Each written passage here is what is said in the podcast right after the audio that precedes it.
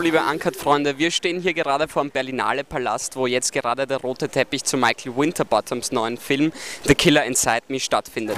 Michael!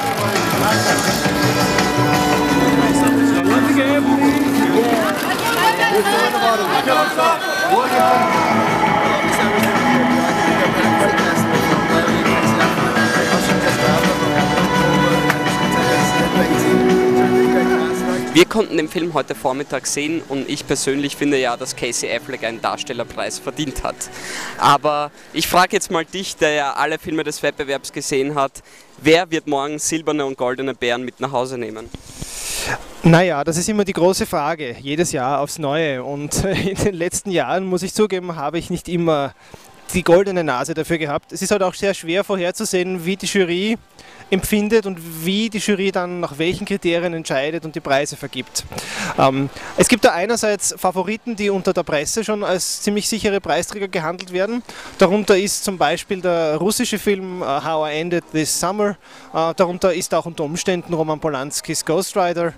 Da ist auch unter Umständen der Eröffnungsfilm dabei, nämlich Apart Together von dem mir Franziska Weiß gesagt hat, dass sie ihn furchtbar fand und mir ging es nicht viel anders.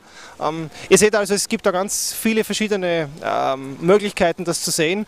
Mir persönlich haben zwei Filme hier im Wettbewerb sehr, sehr gut gefallen. Das eine war Shahada, äh, eine ganz, finde ich, ambitionierte Arbeit eines jungen Filmregisseurs aus Deutschland über junge Muslime in Berlin. Und, wenn auch außer Konkurrenz, aber immerhin trotzdem im Wettbewerb, Shah Rukh Khans Film My Name is Khan, den wir uns ja gemeinsam angesehen haben. Ich traue mich keinen Preisträger für den besten Film zu nennen. Was die Darsteller betrifft, äh, könnte ich mir vorstellen, dass unter Umständen Sarinka äh, Svitesic von Nabuto eine Chance hätte. Ähm, ich könnte mir auch vorstellen, dass Casey Affleck theoretisch für den Winterbottom-Film heute einen Preis bekommt. Da er aber nicht da ist, sind die Chancen vielleicht etwas geringer.